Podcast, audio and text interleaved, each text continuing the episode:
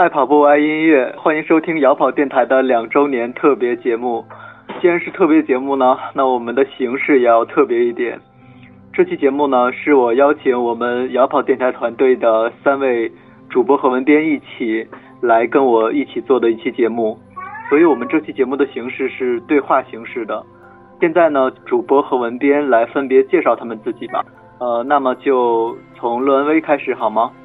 啊，好的，大家好，我是乐恩威，然后我现在是在呃一一电台和摇跑电台做主播，然后啊也有写过稿子，然后现在是在北京工作和生活。如果有大家来北京的同学的话，可以来找我玩呀。好的，呃，欢迎乐恩威主播，呃，乐恩威主播呢是我们的摇跑电台 LSD 是什么呢期的主播，嗯。如果你们听了那期节目，你们肯定会很喜欢他的声音的。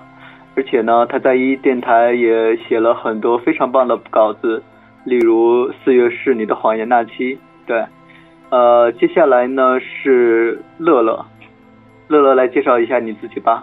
嗯，好的，嗯，Hello，大家好，我是乐乐，我现在目前是在沈阳工作生活。嗯，我现在我身边还有一只小猫叫小虎，所以一会儿可能大家。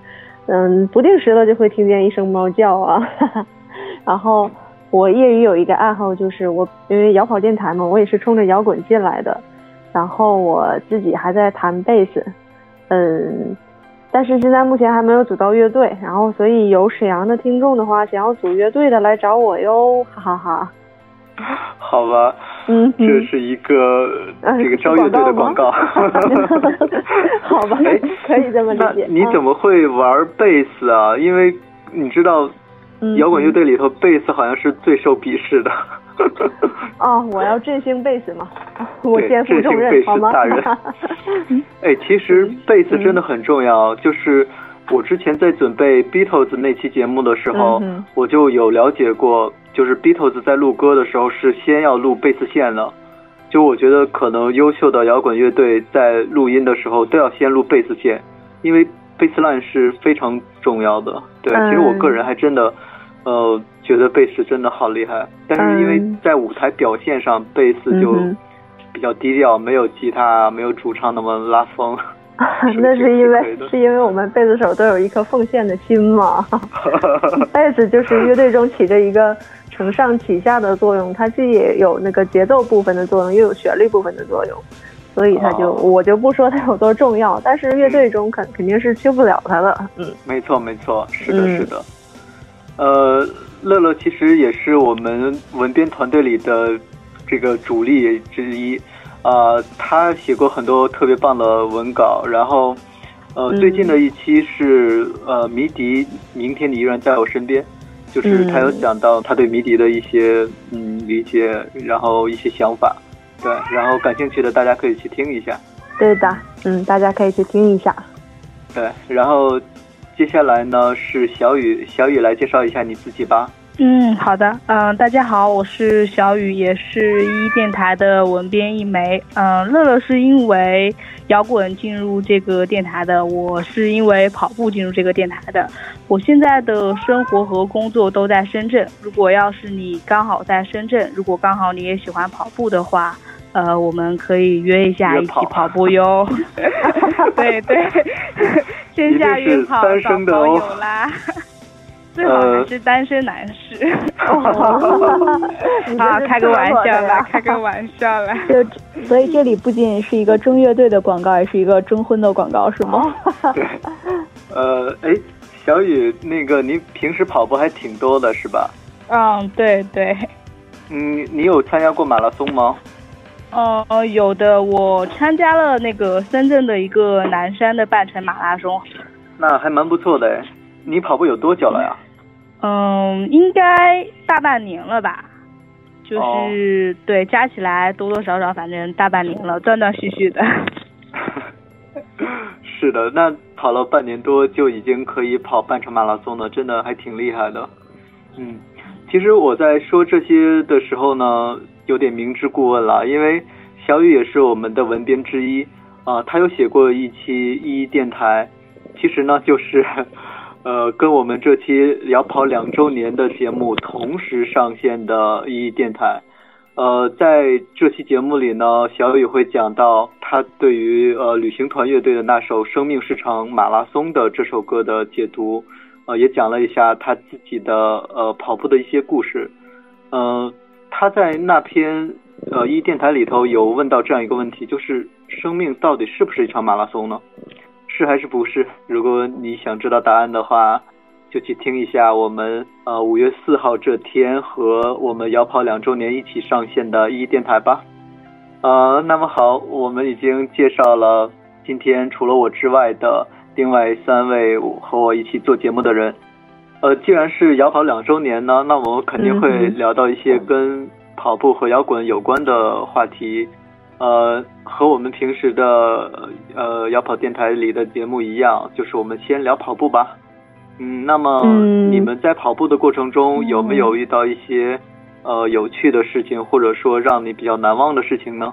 哎，你说有趣儿倒是没有，但是有后怕倒是有。我昨天跑步的时候就遇见了这么一个事儿，哎，我是晚我是习惯夜跑嘛，也不是习惯，我平常跑步比较少，昨天就心血来潮去夜跑了。晚上八点钟左右的时候，在我们家附近一个小公园跑步，那个时候呢。嗯，在公园里边跳广场舞的大妈，他们基本都散了，然后公园里人就比较少了，灯也是比较暗的。我还觉得这个挺好的，正好没人给我挡道了，跑步会跑起来很爽。但结果中间呢，中途就遇见这么几个大叔吧，具体形象我我我就不做描述了，能大概有四五个人，他们呢走的特别的慢，明显就不像是去健身的，而且就是，呃，用一句那个东北话说怎么着，就是贼眉鼠眼的给人感觉。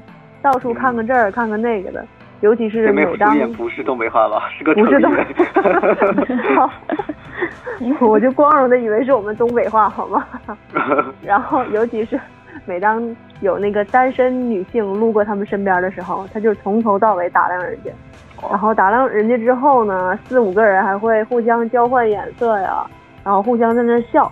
就正巧之后我就路过他们了，然后他们就像之前看每一个单身女性那样。就从头到尾打量我，把我看的当时真的就是冷汗一下就冒出来了，当时就有点害怕。他们尤其在互相在那笑，就那样看着，然后我赶紧就想想是挺害怕的耶。是啊是，尤其是晚上。对我当时身边还没有别人，我赶紧就是加快了那个速度跑，从从公园的正门赶紧跑出去了。我都是一路跑回家的。哎呦，这个事儿我现在回想起来还觉得特别害怕后怕，所以就也是想给咱们那个听众。这边的女性，嗯，咱们那些咱们这些女孩啊，提个醒，晚上夜跑的时候真的得有人陪着，要不然就早一点，在太阳还没有完全落山的时候出去跑。在有，呃，就是，但是有在有那个前提的情况下，你还是自己多注意一下人身安全吧，因为现在这个人与人之间的这个关系啊，还是 啊，人与人之间的信任呢，人与人之间的信任呢，哎。虽然呃，摇跑电台做过一期就有关夜跑的节目，然后在里面有讲到夜跑要注意些什么呀？其实也提醒过大家要结伴去跑步，但事实上就是各种客观原因啊，或者说你就是一个喜欢一个人跑步的人，那么尤其是对于女性啊，就是女孩子，就是在晚上跑步的时候真的好危险。对，其实我觉得这不应该怪那些夜跑的人啊。就是他们夜跑本来，而且我就是在公共空间嘛，就我觉得，哎，真的是人与人之间的信任呢。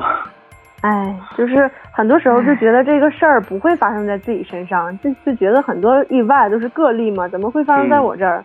但是不定什么时候就发生在这儿了，就像前一段如家酒店的那个女孩遇袭的事儿，哎呀，真的。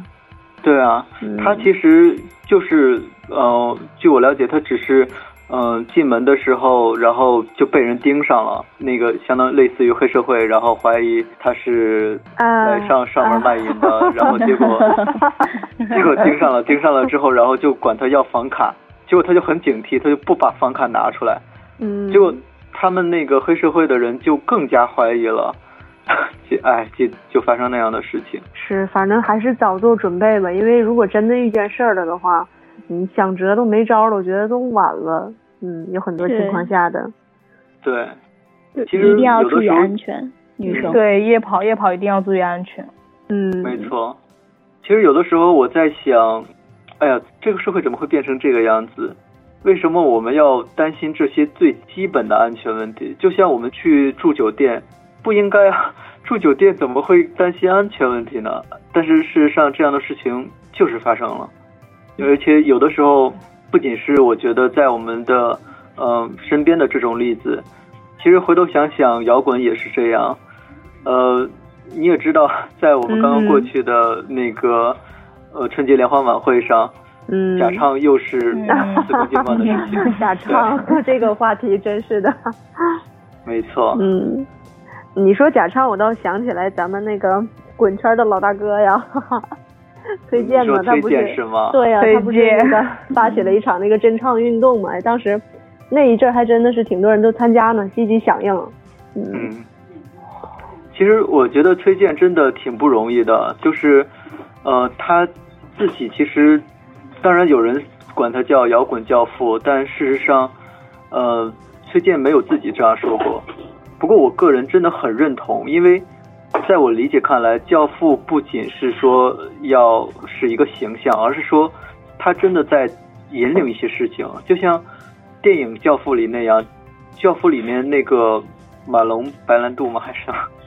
就是那那个主演，他所演的教父是真的在帮人解决问题，就包括一些普通老百姓也在求他解决一些问题。嗯，那么我就在想，崔健其实也是这样一个角色。就我有了解到，之前呃有一篇文章讲生命之饼乐队，呃，生命之饼乐队最开始不出名的时候就来到北京。然后做演出，然后崔健就在下面看，然后后来演出结束，他就跟生命之饼乐队的主唱，然后来沟通，然后说我来帮你们啊，录音啊什么的，就类似这种事情。当时生命之饼还不认识崔健，对，然后而且所以他们就很屌的说，我不用你帮，真的吗？反正朋克吧，就是那样，朋克就很有个性。是什么样？具体我也忘记了。我比较在意这个过程。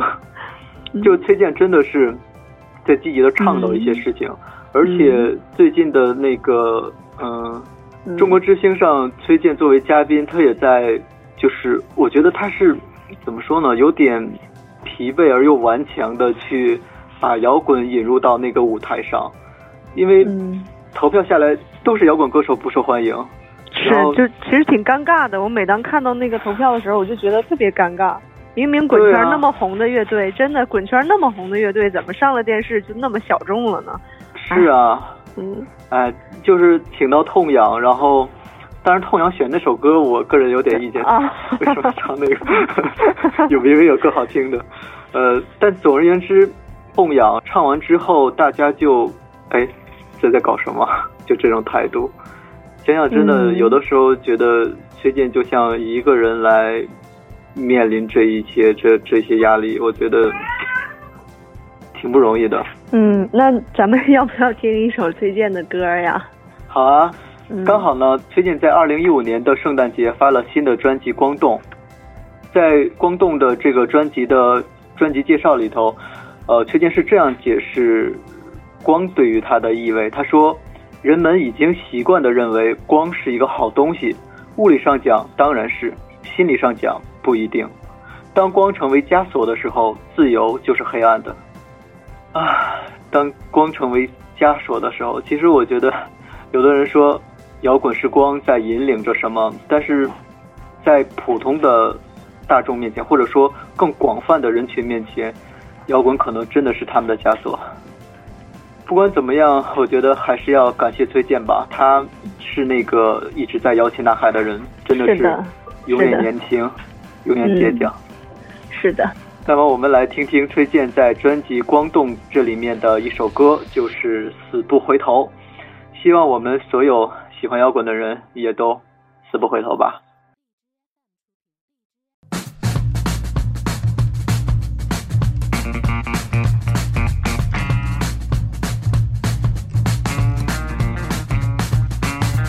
我站在老家风口，南墙碰了我的头，我挺着身体背着手，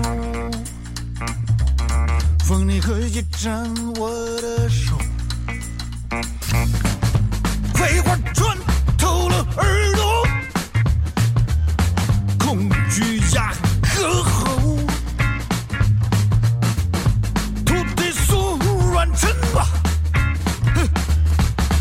骨头变成了肉。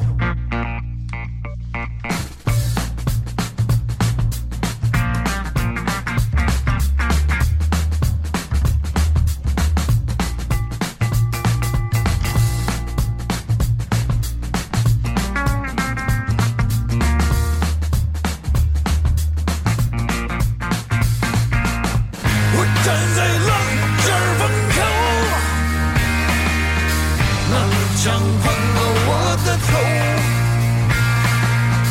我挺着身体背着手，说你可以沾我的手。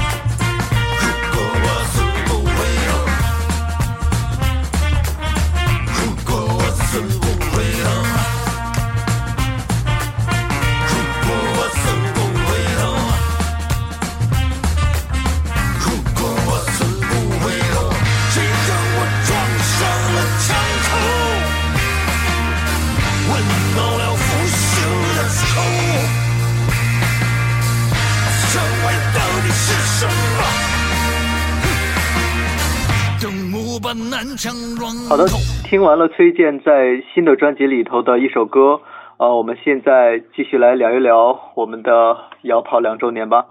那么我们来聊一聊跑步的话题吧。嗯，刚刚乐乐分享了他在跑步的时候遇到的事情，呃，那么我们来问一问小雨好了。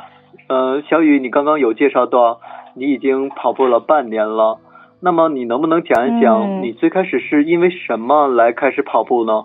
而且你是又是因为什么要去参加半程马拉松呢？在这期间你有什么样的心路历程可以跟我们分享一下吗？哦，好的。其实我自己最开始真的是没有想过户外跑步，就是没有想过自己会，嗯，跑步还跑这么长的距离。因为原来开始的时候就只是想要在健身房里面去练一下那个马甲线，练一下身材嘛。然后后来就是无意间就是刷到了微博，就是有人有人有人推荐那个名主播的那个听着摇滚去跑步的那个电台，然后我就开始，呃，开始开始渐渐的去关注户外跑，再加上，嗯、可能也有一个偶像的情节嘛，我比较喜欢张钧甯跟陈意涵他们两个人，然后呃，其实他们两个人也都算是明星里面跑步比较厉害的。然后后来我就呃开始渐渐的开始户外跑，从嗯从开始的三公里开始嘛，因为开始在健身房里面也有也有过一点点的小的基础。后来三公里到五公里的时候，其实也没有多累，但是我觉得。跑步这个东西好像真的有瘾耶，因为当你跑过五公里的时候，你都会想，我呃，如果要是跑到十公里就可就好了。然后当你跑到十公里的时候，就慢慢的就会在想，哦，我要是如果要是跑到半马就好了。然后就是一个怎么说呢，就是呃有一个渐渐的一个历程嘛。嗯。然后后来就是把半马当成就是三个月的一个目标。然后就是呃，去慢慢的去往上加，去去完成它，完完成完成半程马拉松。然后我觉得，嗯，当我去呃参加我第一次的线下马拉松的时候，呃，是在深圳的时候嘛，呃，当时哦，我觉得跑步的时候，呃，我还记得当时的那个场景，我觉得前三公里的时候，我就当时就觉得啊，我的懒癌犯了。真的跑不动了是吧？跑不动了，三公里我都不想跑，然后就是呃等三公里五公里可能热身好了以后，就是会慢慢的就是呃觉得啊每到每到每每到到一半的时候，到七公里的时候我就想哦终于过了三分之一了，到十四公里的时候我就会在想哦过了三分之二了，好马上就就反正就是有一个那种历程，就是听起来好痛苦啊，就是呃其实。呃，中间的时候嘛，因为后来的时候有很多人都在走路了，然后你其实也有过想要放弃的那一种，但是，呃，我我觉得，嗯，怎么说呢？我觉得马拉松这个东西就是，呃，如如果要你这个你必须自己去完成它，就是怎么说呢？嗯，还是那句话，失败不是跑得慢，而是停下来。没错没错，你这句话说的太好了。我在当时跑马拉松的时候，其实我也有很强烈的这种感觉，就是，呃，随着路程的加长，就是走路的人越来越多了。然后当时我就在想，不要走，就只要是跑完的，哪怕是以最慢最慢的速度跑完的就好了。其实村上春树有讲到，他说他要在死的时候，在自己的墓志铭上写这样一句话，就是这个人。不是走完全程的，而是跑完全程的。嗯，你继续来讲你的故事好了，小雨，不好意思。哦，对，其实呃，就是刚刚有谈那个，就是人与人之间最基本的信任呢。就是我还想分享一下，就是我昨天有跑步的时候有一件事情，嗯，可能是因为早上就是早上出去跑步嘛，然后呃也算是在呃比较窄的一个小道上面跑步。呃，就是有一个人，就是呃，怎么说呢？我觉得他可能精神上面有一点点问题，但是他很好心的去给我点了一个赞，然后呃，我感觉好像他碰到我了，就是 就是说了一句加油，然后然后 然后比了一个对比了一个大拇指嘛，然后我就我就碰到他了，然后我就第一个很本能的就闪开了，然后跑步的时候当时。还心里面就在一直在回想这个事情。哎，其实说不定他他精神没问题，也许他真的是想给你点赞呢。没有，因为我觉得他的穿着方面跟他的行为感觉真的是哦怪怪的。我觉得还是，呃，反正不管是怎么说呢，不管是早上跑还是晚上跑，我觉得呃都还是要选择大路跑吧，因为就是。人稍微多一点的地方，就是注意安全嘛。对的，对的，是的。嗯，然后因为最近就是呃，我觉得跑马拉松的人就是越来越多了。然后呃，可能前段时间就是深圳的那个深马也出现了一呃不好的一个情况，就是对事故。呃，对，有一个好像是清远马拉松嘛，他当时就说的是那个赛道真的是。啊，超级虐的，就是全程下来，基本上一半以上的人都受伤了。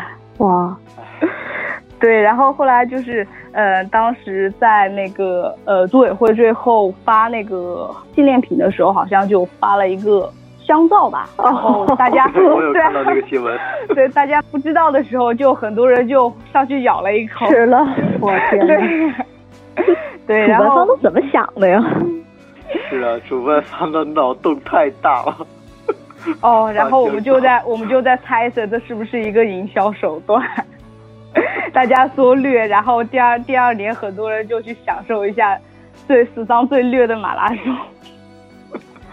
哎，不过确实是，我觉得最近的马拉松的那个比赛上频频传出这样的新闻，就是有人受伤了，甚至有人死了。对对，那个呃，对，近期好像前段时间就是。呃，一五年的那个十二月六号的那个森马嘛，就是有一个猝死的一个选手，他他平常都还在跑步哦，他平常跑步好像嗯都有都有锻炼，但是就在呃半程马拉松就是终点的四百米处就倒下了，然后就抢救也没有抢救过来，就直接就就 就没有生命了。有跑度却还是。遇到这样的危险，是不是他本身心脏不好啊？或者说有没有这种？对对对，有，嗯，有有的。他当时好像就说的是他的那个心脏其实是有问题的，医生的劝说就是说让他不要跑步，然后他可能也就没有听嘛，后来就导致了一个这样的悲剧发生。其实我觉得，哦，家人，哎，家人是有多，就是。多痛苦啊！对对啊，并且当时还说的是，确实是一个很伤心的一个事情嘛。就是，呃，他三十三岁左右吧，然后有自己的公司跟事业，然后家里面有一个女儿，估计六岁左右，应该上小学嘛。嗯，呃，并且他，并且他的妻子马上就要临产了，就是还有一个 baby。我的天哪！哦，所以说就是家庭的悲剧。这个事儿太难过了。哦，对对，就说就说，反正我们就是不管是跑步还是其他的，就是呃，还是要，我觉得还是要多注意一下身体吧，就是量力而行。虽然说很多时候呃都想突破一下自己跑步嘛，都想突破一下自己跑一下半马或者全马的，但是呃，关键时候还是要听医生的。没错没错，对，防患于未然。嗯，就是呃，虽然我在我们的摇跑电台的节目里头有鼓励或者说是在嗯倡导大家去跑马拉松，因为我有讲过这样的话，就是说永远年轻，永远热泪盈眶，然后我们总是要在年轻的时候去做一些让我们在老的时候会回味的事情。呃，但是呢，其实嗯，看到这么多的事故啊，看到这么多悲剧的发生，我自己。其实也在反思，就是可能现在不是说跑步不热，而是说跑步过热了。我之前有想，可能是对对，真的是。我之前在摇跑电台里头去鼓励大家跑步，因为我之前是以为可能跑步的人比较少，但是后来我才发现，其实真的有好多人都在跑步，而这么多人在跑步的时候，就会促成这种马拉松热。因为我在看这个嗯全国的马拉松赛事的时候，我就很明显的发现，多出来好多不知名的马拉松比赛，就是各种各样的。我我也不知道是为了捞一把钱啊，还是说主办方为了来就是一项政绩嘛，类似这种。所以在这里，其实我想跟大家说一点，跑步呢，其实没有必要一定要去参加马拉松的。我觉得跑步对我来讲的话，它就是一种心态，就是觉得我是跑在路上，就是我在跑步的过程中，我会体会到我自己在跑步的时候，我觉得我是真实的在活着，而这种感觉并不一定是参加马拉松才能带给你的。就像小雨这样，平时你在跑步，你在晨跑，其实你在平时的跑步过程中，你就会有自己这样的感觉，就是。哎，我在跑步，我活着，我有这样一份积极向上的精神，也就是说，在路上的这种精神，就是对，我觉得人的心可能真的会有惰性，就像你说的，在刚开始跑马拉松的时候，前三公里你犯了来，但是你依然坚持在跑步，那么有这种在路上的心态，就说我在路上，那么我需要跑起来，这就足够了，对吧？没错，所以。嗯，既然说了这么多在路上的心态，那么接下来我们来听一首歌，这首歌的歌名就叫《在路上》。这首歌来自麦田守望者，让我们一起听听吧。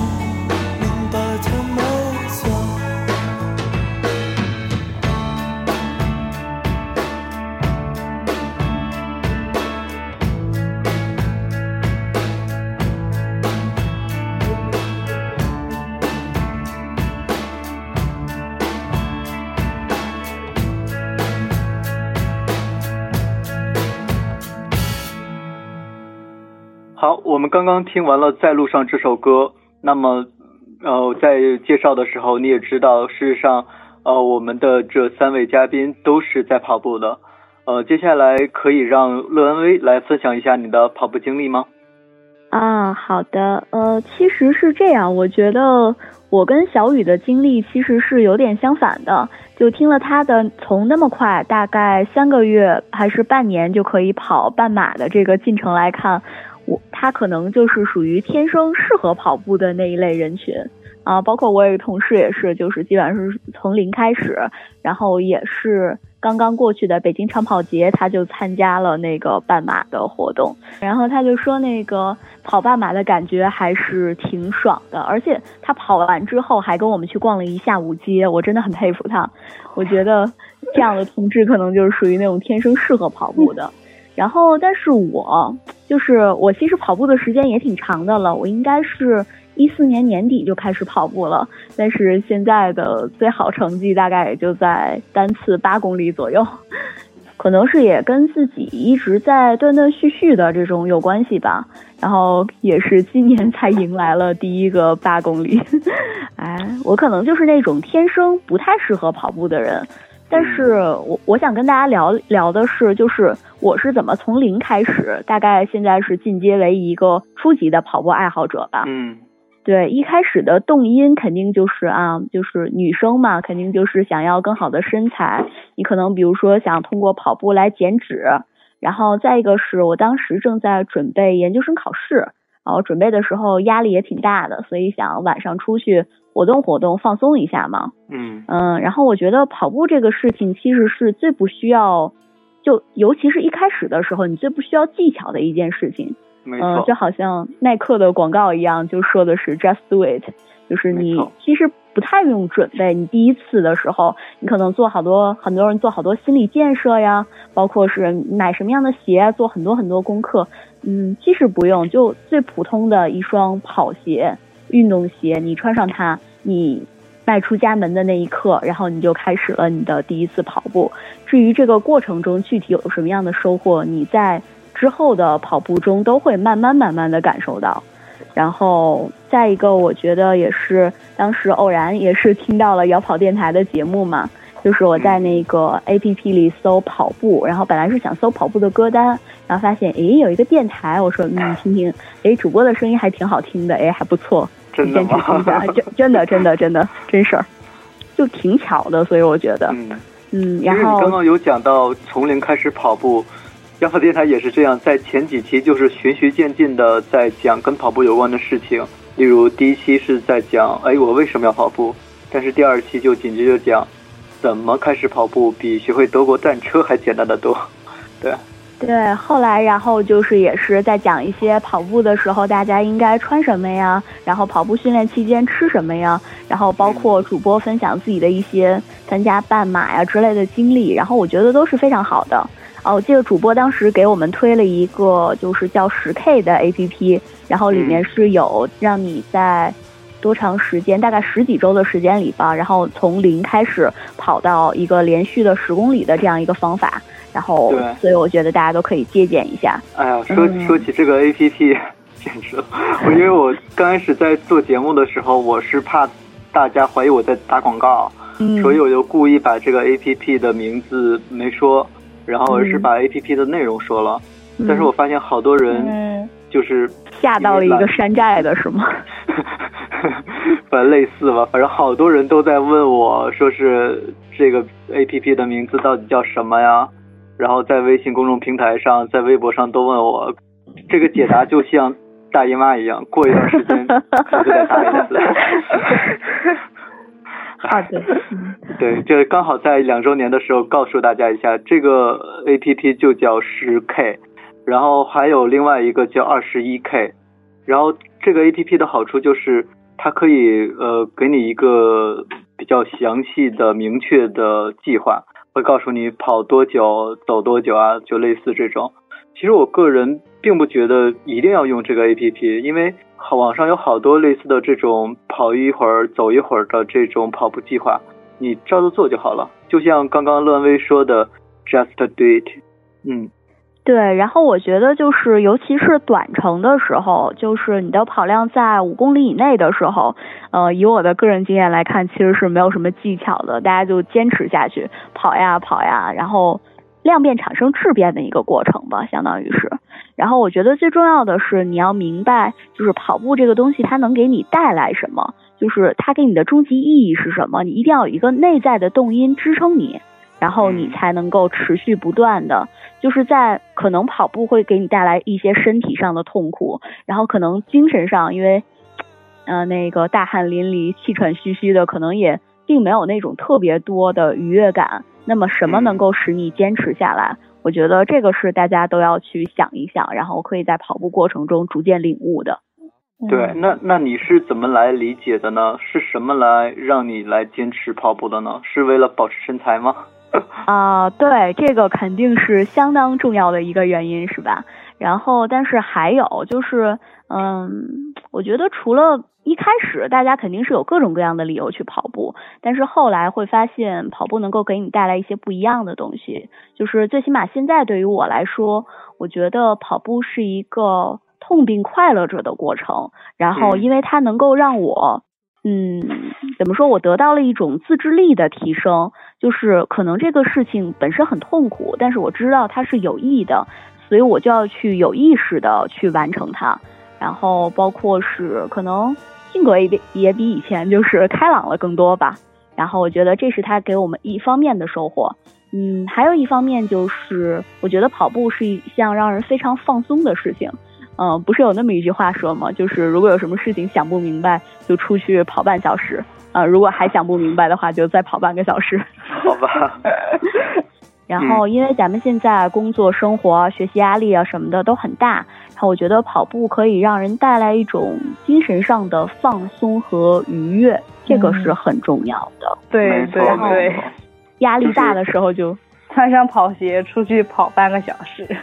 对，就需要释放嘛，对不对？对对，嗯，然后我也是喜欢晚上跑，可能会做一些跟白天不太一样的事情，比如白天大家可能会，嗯，多多少少的会有一些面具和伪装吧，但是我觉得在夜色中，应该每个人都是真实的，然后可能会更多的去释放出自己内心的一些压力也好，或者是热情也好，这么的一些东西。然后可能也会包括听跑步歌，我以前是基本上不听摇滚的，但是接触了跑步以后，发现尤其跑量上去了以后，你确实需要那些特别嗨的歌，在适当的时候推你一把，然后就啊，又跟打鸡血一样继续跑了，这个还蛮重要的。没错，嗯，既然呃讲到在跑步的时候听摇滚，那么接下来我们来放一首摇滚的歌曲吧。这首歌是《扭曲的机器》，嗯。扭机其实我们之前有介绍过，就是在第七期的呃摇跑电台节目里的这个扭曲机器这一期。呃，扭曲机器呢是一个说唱金属的类型，他们在二零零九年发了他们的第三张专辑，这个内容我们之前有讲过。呃，那么在二零一五年呢，也就是说，距离他们的第三张专辑已经发行过去了六年的时间，他们发行了。呃好，一系列的单曲，呃，感觉这个节奏是要发新专辑啊。他们在二零一五年的七月，呃，发行了单曲《Crazy Force》，在十二月发行了《保持抵抗》，在二零一六年的一月发行了《迷失北京》。那么，我们来听一首其中的一歌吧。嗯，就来听《保持抵抗》这首歌好了，让我们一起来听听看。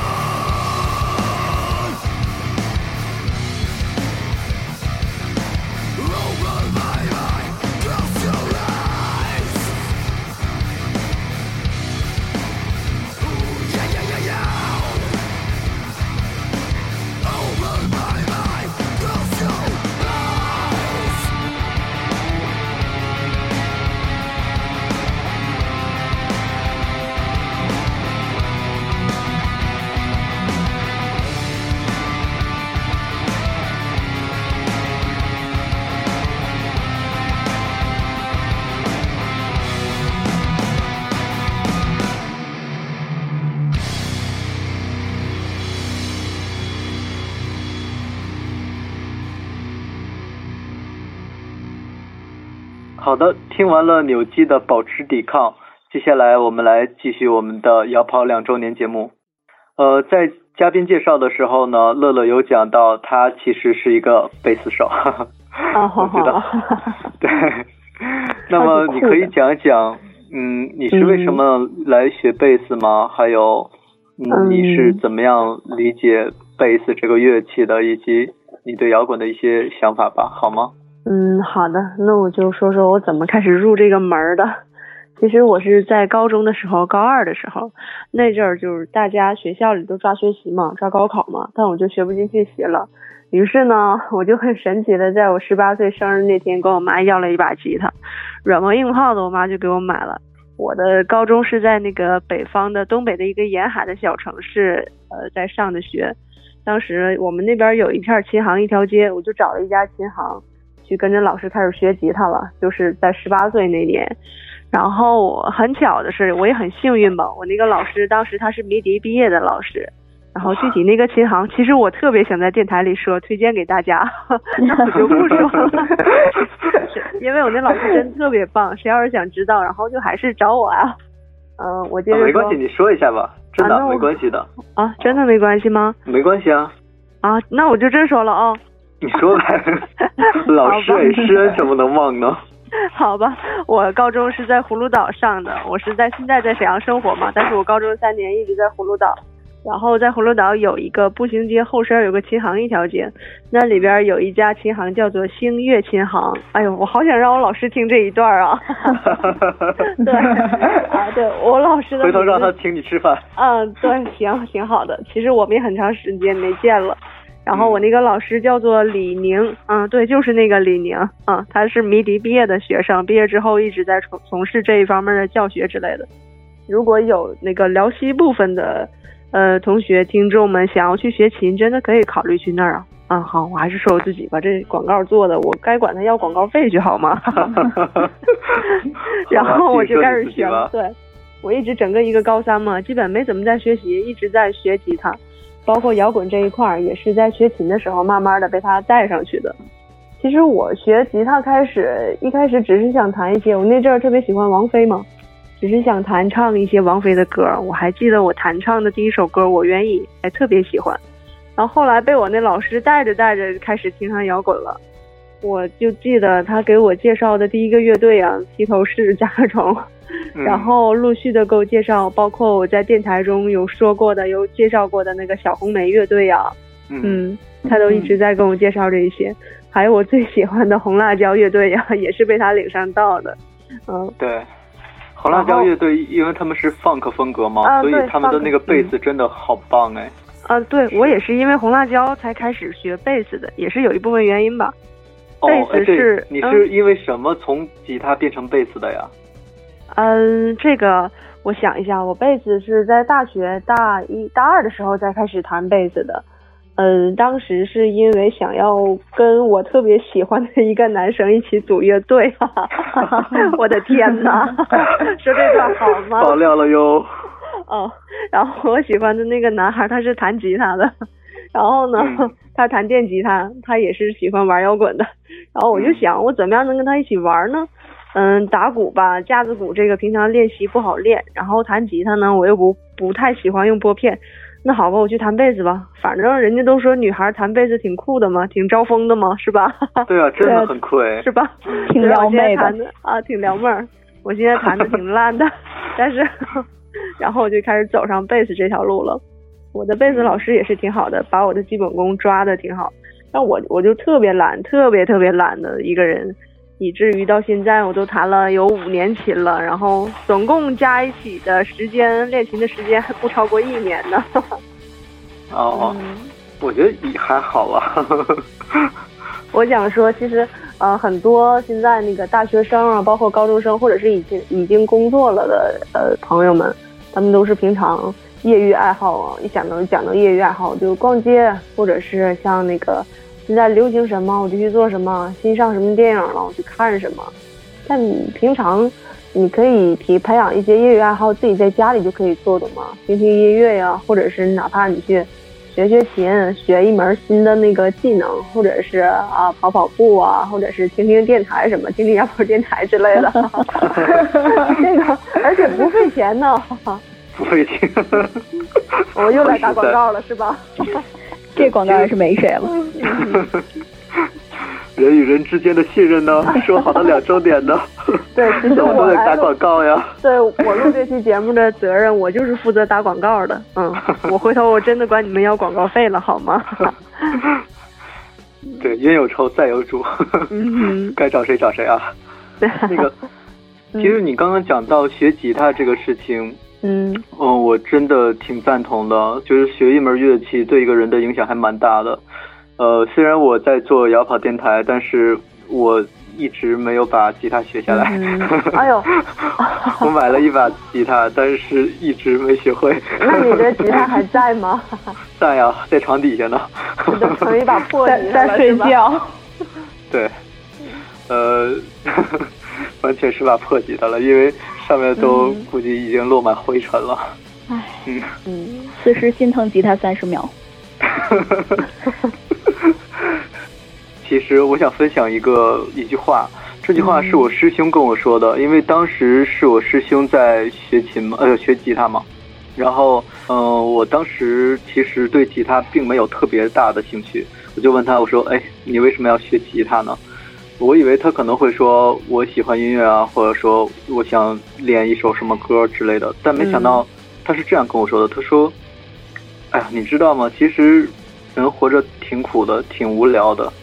然后等你毕了业，等你工作之后，其实有一把吉他在，你会获得很多乐趣。就是你不要指望学琴会，呃，多么光彩，多么风光。其实完全是给自己一个安慰吧，给自己的心灵找一个出口，是这样子。对，全都是为了释放自己嘛，为了从某一件事儿中找到真正的自己嘛。嗯，没错，对。嗯，不过话说回来，我已经没法从吉他上释放了。我现在就是跑跑步了，跑步也可以释放。嗯，毕竟我那是一把破吉他。呃，说到破吉他，其实呃，我们摇跑电台之前有介绍过赵赵，赵赵，嗯，是一个民谣歌手。呃，他在二零一五年开始发表了好多的单曲，一系列的单曲。呃，在二零一五年，他分别发行了《声律启蒙》、《一把破吉他》、一九九九、一九八零年代的爱情、今晚的月亮、伊莎贝拉，还有冬藏等这种单曲。嗯，在这些歌呢，其实我还蛮喜欢《声律启蒙》这首歌的。不过我觉得这首歌更适合在一一电台里讲，因为《声律启蒙》其实也是一本书嘛。呃，既然刚刚我们说了好多跟破吉他的 相关的事情，破吉他，那么破吉他，那么我们就来听这首《一把破吉他》一九九九，来听听吧。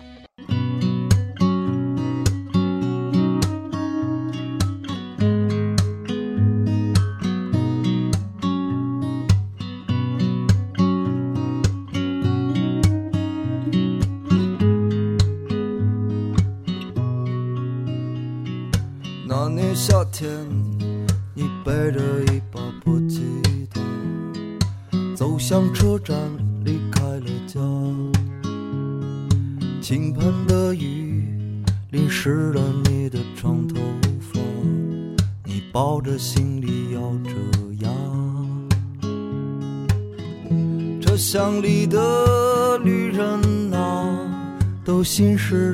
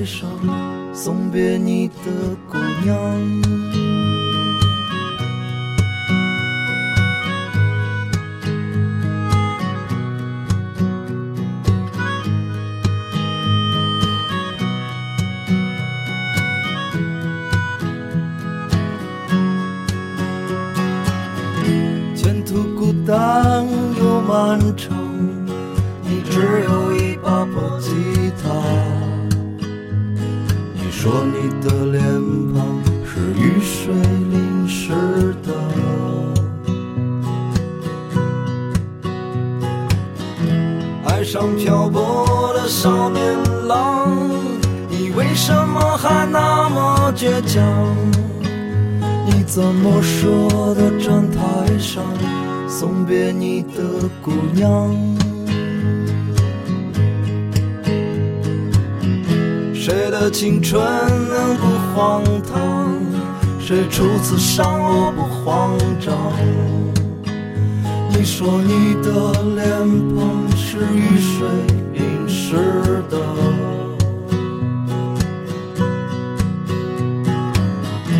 爱上漂泊的少年郎。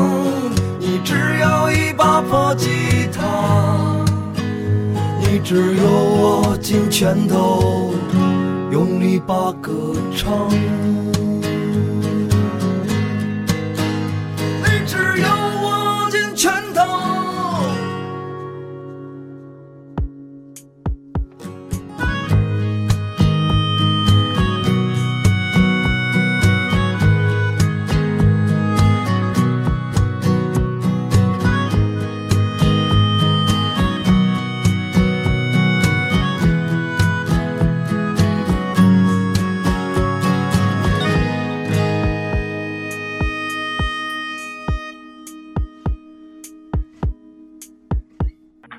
刚刚我们听完了这首《一把破吉他一九九九》，那么 让我们继续我们的摇滚方面的话题好了。呃，你也知道我们的摇跑电台是二零一四年五月四日上线的。呃，曾经有人问我，就是你为什么要做摇跑电台呢？是什么样的一个契机让你来做摇跑电台？我的回答是，就是我有一天在奥森跑步的时候。呃，我边跑步边听摇滚，我在想，哎，我可以把这些东西分享给大家。这个这个理由，其实我在摇跑电台之前的节目里也有讲过。嗯，可是我没有讲到另一个理由呢，是刚好那个音乐节过去了。对，当时我去听了二零一四年的那个草莓音乐节嘛，草莓音乐节是五月一号到五月三号。对，然后听完之后，其实我内心中还挺澎湃的。然后我就在想，哎，做一个跟摇滚有关的电台好了。呃，我们这期摇跑两周年的上线时间是二零一六年的五月四日。那么，二零一六年的嗯草莓音乐节也已经刚刚过去了，迷笛音乐节也应该过去了。对，但是音乐节旺季才刚刚开始哦。没错，五月份真的是音乐节的旺季。你们有参加过音乐节吗？嗯，我是有参加过两届迷笛的，但也就是仅仅是两届，我还觉得不够多呢，特别想参加。但我们这地儿，我们这地儿比较偏，快递都不包邮，去哪儿也不方便。哈哈。是的，哎，你在参加迷笛音乐节的时候，嗯，给你的一种印象是什么样的印象呢？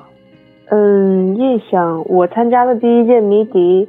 我想一下，是在顺义，好像是顺义那一届吧。然后第二届是在平谷，呃，都是呃，我北京我去的比较少嘛。你在北京应该知道，平谷跟顺义都算是比较远了，是吧？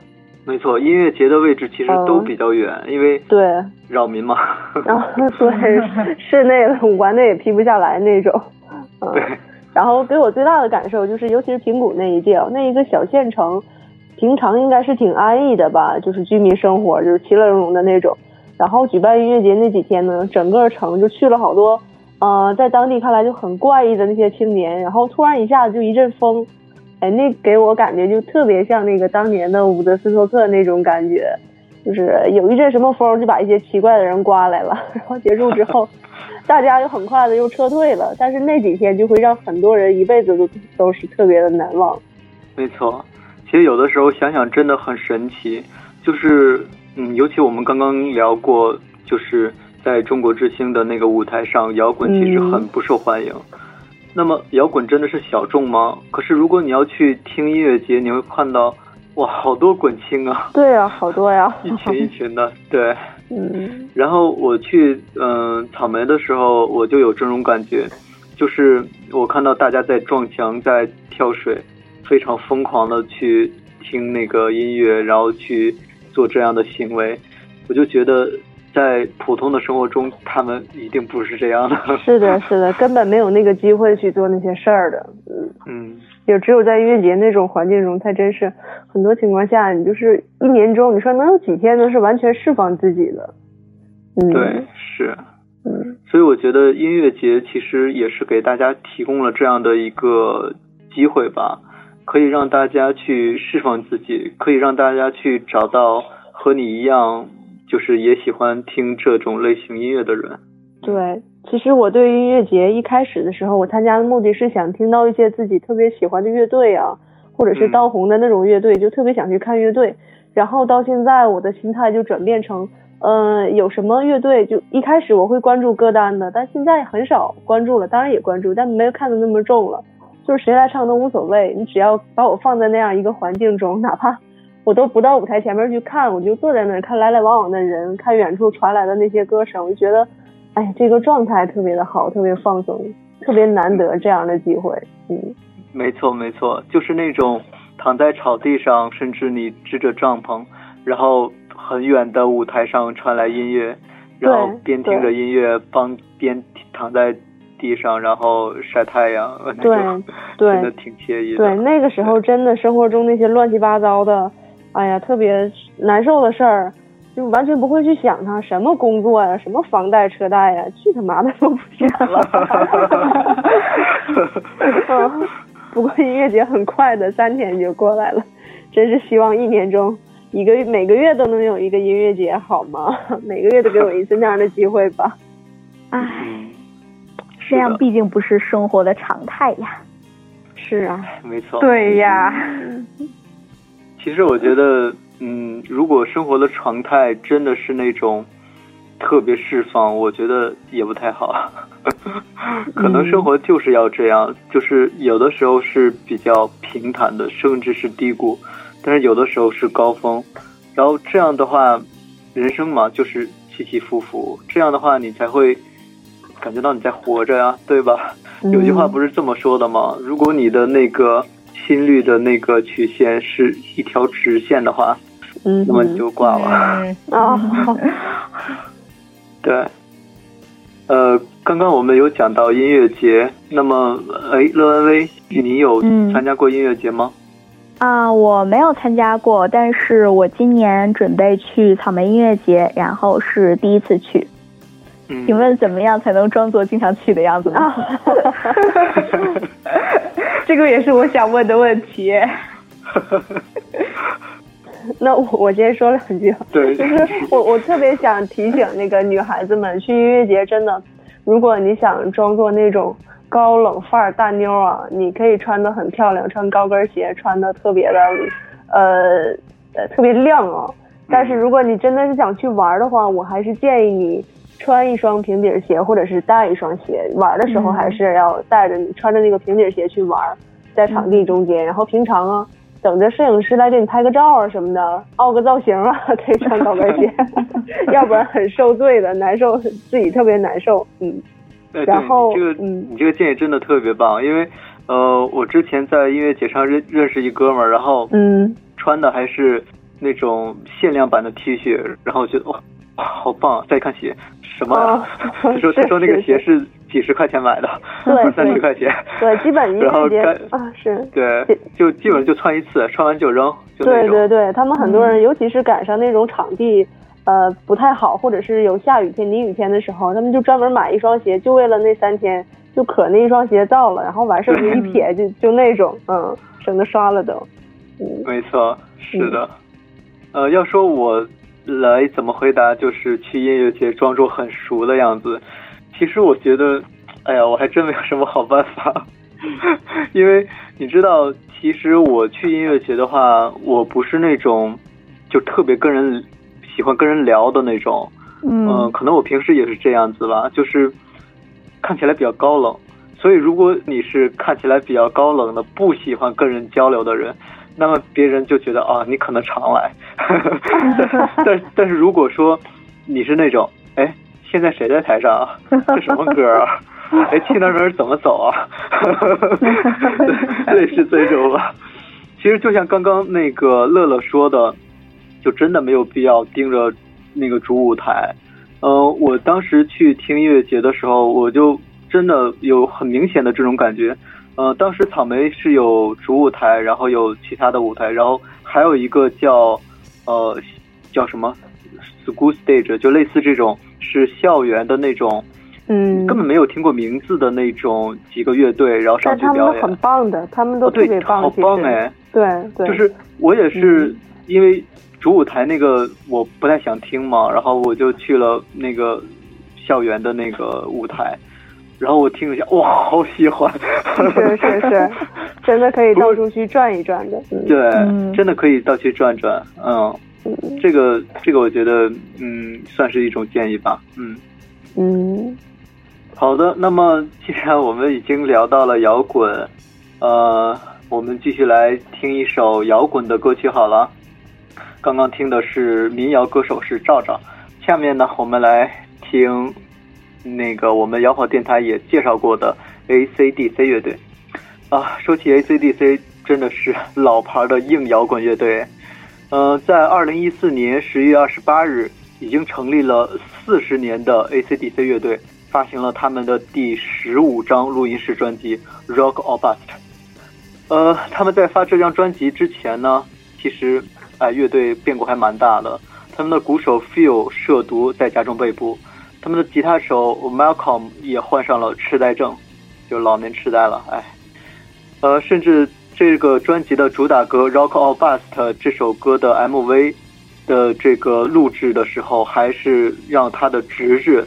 就是那个主唱的侄子来代替他去那个练吉他的，呃，所以呢，真的乐队近年来的这个状况不是很理想，但是即便如此，音乐和精神真的从来没有变过。呃，我还记得我当时在微博上转发过，就是呃 CCTV 呃转播的第十呃五十七届格莱美颁奖礼。在第五十七届格莱美颁奖礼上，AC/DC 乐队，呃，唱了两首歌，以他们这样高龄的状态，呃，去表演了两首歌。一首歌是他们特别经典的《Heavy to Hell》，而另外一首呢，就是呃他们的新专辑的主打歌《Rock or Bust》。那么下面呢，就让我们来听听这首《Rock or Bust》吧。呃，歌名直译为就是。要么摇滚，要么爆发，真的就让摇滚来爆发吧，就让像 AC/DC 这支乐队一样，四十多年时过境迁，可是依然在心中保有摇滚的位置。